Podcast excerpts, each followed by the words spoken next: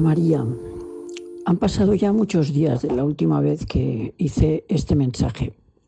Todo lo que ponía en el otro lo sigo corroborando. La perplejidad de que los primeros que estaban sufriendo no ya la pandemia como enfermedad, sino las consecuencias de la misma, son los que se han quedado sin trabajo. Para mí veía dos paradojas. Una, que te mandaban a, la, lo que se suele decir P calle y sin embargo no te dejaban salir a la calle.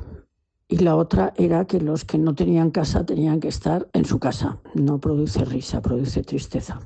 Yo he ido pasando por todos los estadios emocionales imaginables. Primero perplejidad, luego que no te lo acabas de creer, que esto pueda estar pasando. Entonces lo niego, lo negaba. Veía que otros países llevaban mascarillas y me parecía muy exagerado y que aquí no iba a pasar nunca, sobre todo países como China e Italia.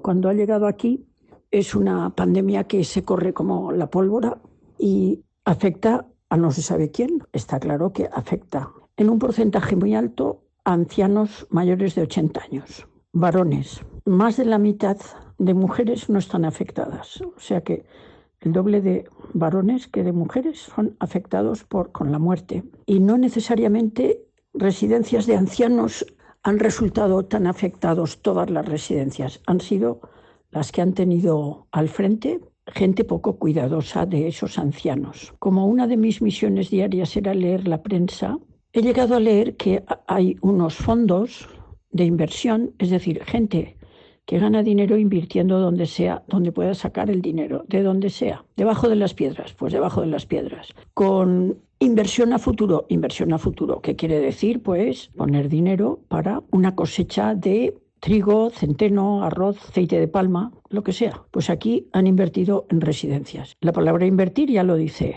metes dinero para sacar ganancias. Luego están jugando con la salud de los ancianos. Esos fondos de inversión eran ingleses, pero a su vez el dueño era un señor francés. Pues ese señor francés, lo miré en internet, un hombre bellísimo, guapísimo. Debe ser incluso seductor. En todas las fotos sale sonriendo maravillosamente bien porque, claro, la vida le va fenomenal. Aquí los periodistas han tratado de ponerse en contacto con este tipo. Bueno, con este tipo imposible, claro. Él es el dueño de muchísimos sitios que hacen este tipo de inversión. No han querido ponerse ninguno de los que dirigen estas residencias o si se han puesto han dado respuestas muy elusivas ante las preguntas insistentes de qué había pasado con los residentes ancianos, que había habitaciones que habían aparecido muertos y nadie los había atendido. Eso me ha dejado tan impresionada que hay noches que yo he estado llorando por la noche cuando nadie me ve, de una forma muy desconsolada, porque morir un anciano es lo propio de la vida. Morir en, unas condiciones inhumanas es un atentado contra la dignidad del ser humano. Si a eso añadimos que estos ancianos que están muriendo son los que han levantado a España, los que han pasado una posguerra, los que han luchado contra un régimen concreto, los que han dado un porvenir a sus hijos sacrificándose. Todos esos ancianos se los está llevando. Ese es un tema muy preocupante para mí. Y el de los niños. Un niño no puede estar un mes entero sin salir de casa. Un adolescente tampoco puede estar sin ver a sus colegas. Cada uno miraba su móvil, pero estaban cerca. Esto de tenernos totalmente aislados, confinados, yo imagino que está generando una sensación de terror, ¿no? De mucha gente.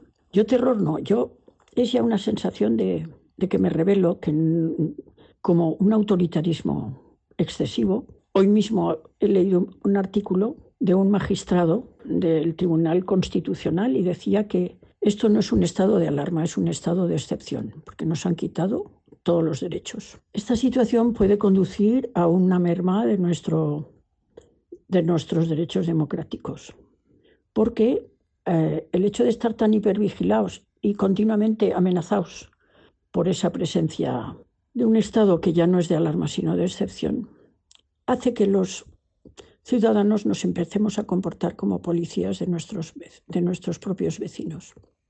Luego, otra cosa que me pasmo desde el principio, un perro tiene derecho a salir a hacer sus necesidades a la calle, pero un niño no tiene derecho a correr una hora diaria. Y llevamos un mes.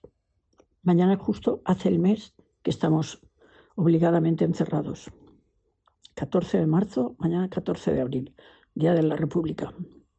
Sin embargo, las empresas Más bien los empresarios que tienen mucho poder, como ya sabemos, han conseguido que la gente vaya a trabajar. Entonces, pues estoy hoy muy, muy enfadada. En cuanto al, a mi concentración, pues he estado hoy dibujando un rato con música italiana de los años 60-70 y ahí me he conseguido evadir un poco. También he estado leyendo un libro de ensayo que tengo y por las noches cojo una novela. El futuro lo hablo con mi hija. Es un futuro sin futuro hoy por hoy. En el último WhatsApp que he recibido de familia ponían todas las niñas algo referente a cómo estaban los cielos de limpios, que se estaba viendo por primera vez el Himalaya desde la India. Y todas decían, qué pena, luego se volverá todo a la vez. Entonces a mí me ha salido de una parrafada lo siguiente. Cada 86 segundos está, estaba despegando un avión en el mundo. Eso supone cada minuto y medio. No llega. No sabemos qué hacer con los millones de toneladas de basura. Los mares están contaminados con toda clase de desechos. España ha recibido 83 o 87 millones de turistas. Eso es una pandemia para mí. El turismo mundial, la hiperglobalización es la auténtica pandemia. La Unión Europea, más bien desunión europea, nos ha supuesto tener que renunciar a una agricultura que era totalmente autónoma, de una gran variedad y riqueza, agricultura y ganadería. Teníamos industria, teníamos medios para sobrevivir perfectamente de una forma más o menos autárquica. Pues el, hecho de entrar en la Unión Europea, ellos, los ricos, los países industriales, se han quedado con nuestras mejores industrias. Entonces nos han hecho un país de camareros, un país de servicios. Y entonces el paro aquí va a ser algo demoledor. Y esa es la angustia que a mí me produce pensar en ese futuro.